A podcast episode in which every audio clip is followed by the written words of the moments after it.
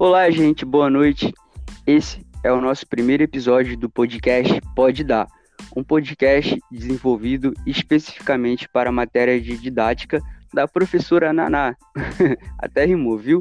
Então, eu estou aqui hoje com meus amigos Fabiano, Carol e Paloma para poder discutir um pouco sobre a história da didática no Brasil. Querem se apresentar melhor, pessoal? Oi, gente, boa noite. Meu nome é Ana Carolina. Oi, gente, boa noite. Meu nome é Paloma. Boa noite, pessoal. Meu nome é Fabiano Germano. Então, galera, como assim o Carlos apresentou, estamos nessa roda de conversa para discutirmos, né? É, bater um papo acerca da trajetória da histórica da didática.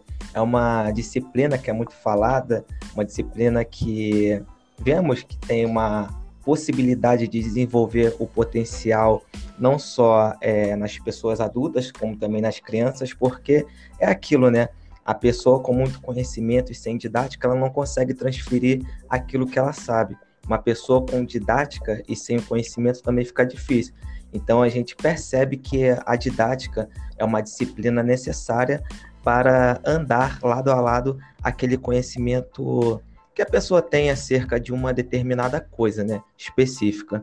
Então, para a gente pontuar ou começarmos, né, a falar sobre isso, é, é bem interessante sabermos que essa disciplina, na verdade, ela se desenvolve é, no século XVII, a partir de uma crise na Europa e tem como dois fundadores que são Ratíquio e Comênio.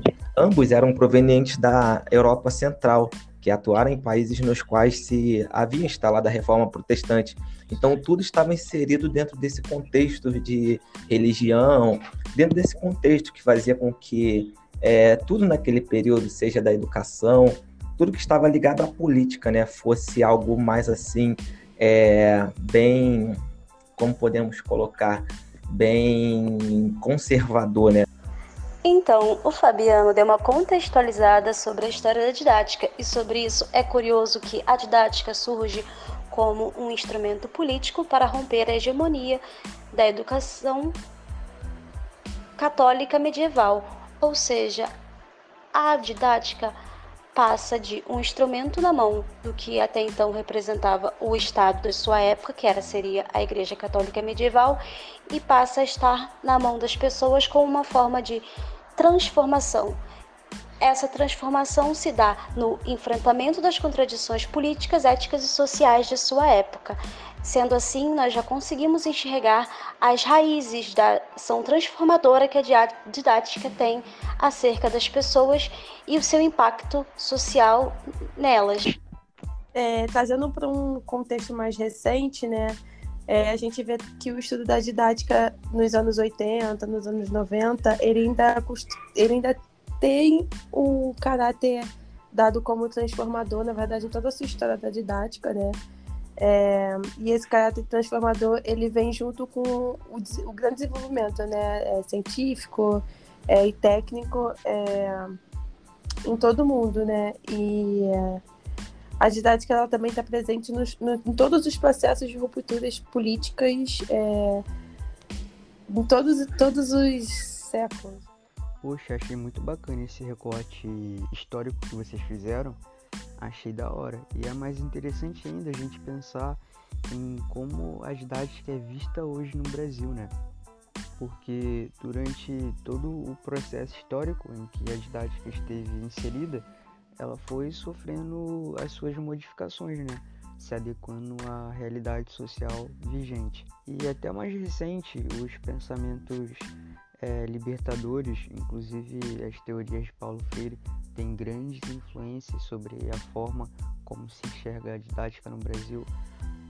No entanto, eu ainda acho que tem uma questão sobre isso no Brasil, né, ô Paloma? E sim, Carlos, existe uma questão acerca da didática para nós pensarmos. Será que a didática seria uma ciência, no caso, uma disciplina, para pensarmos apenas no campo teórico e ou apenas no campo prático?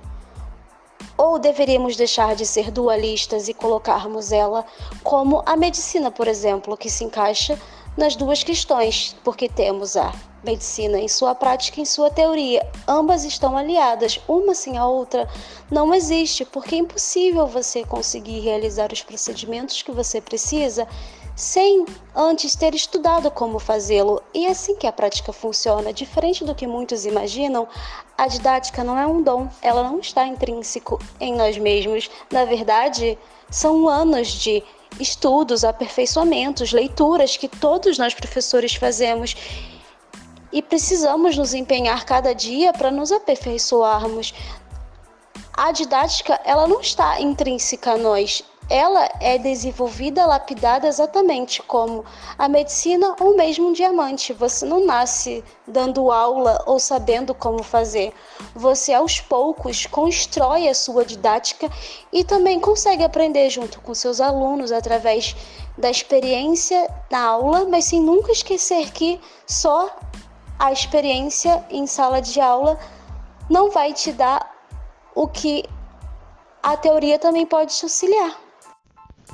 É, meus amigos, falar sobre didática é sempre um assunto muito complexo. Mas a gente já vai encerrando por aqui, porque senão a gente vai ficar até amanhã, né, galera? Queria agradecer a todos vocês que ouviram e especialmente a nossa querida professora Naná, que passou esse trabalho excelente pra gente. Bem, é isso e até a próxima.